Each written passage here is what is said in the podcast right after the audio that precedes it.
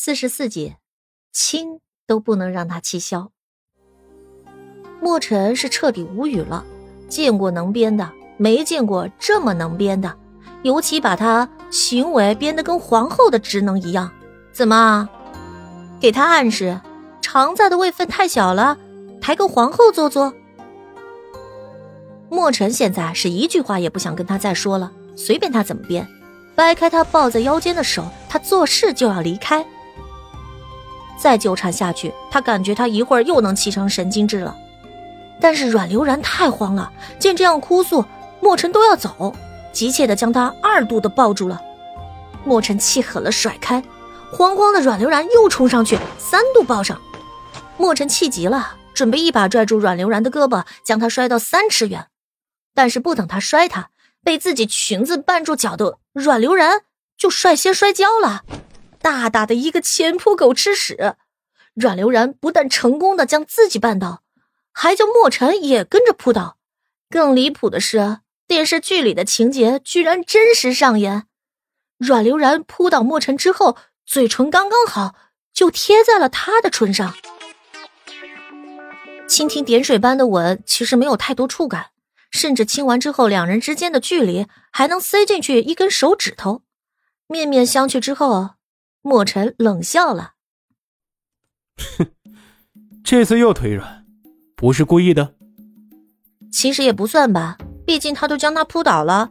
演戏课的时候，老师教了那么多次，能找不准接吻对象的唇？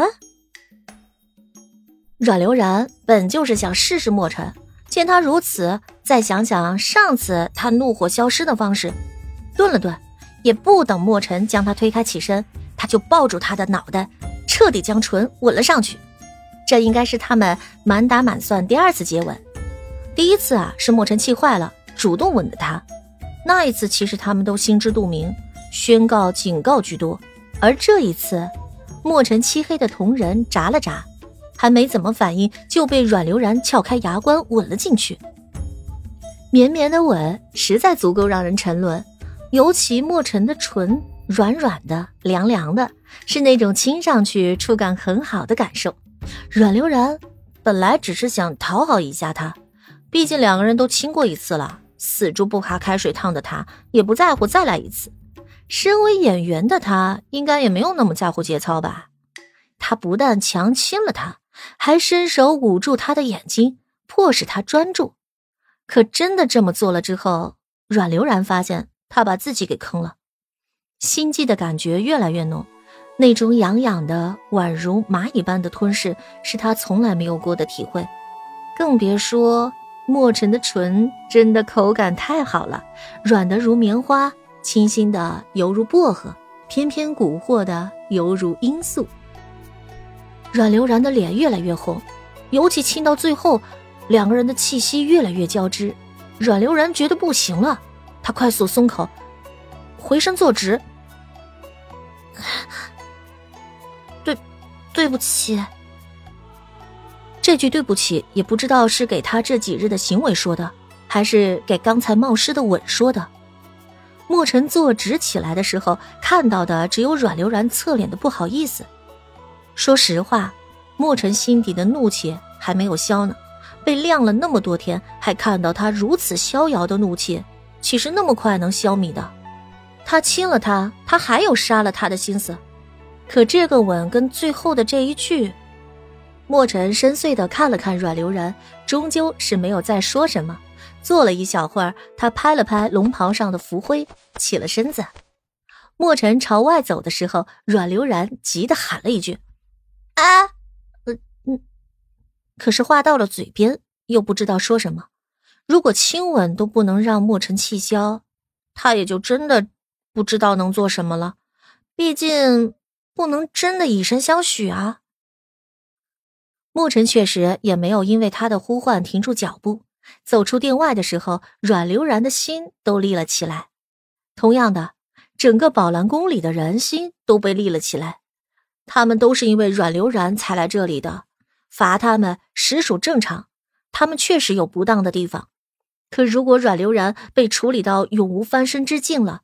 以后这个宝兰宫怕是真的没有任何人敢来了吧？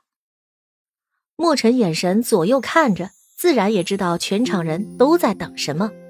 他把莫长在叫进去单独说，自然不会是什么结果都没有的。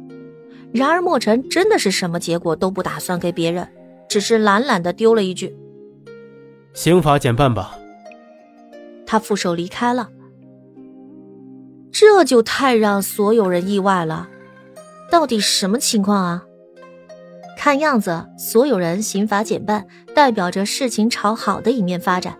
大家等于只是被小惩大戒了一下而已。可是阮流然的处罚不说，以后这宝兰宫还能不能来？他到底是个能接近天眼的盛世福地，还是一个将永远进入地狱的首个冷宫？谁也不知道。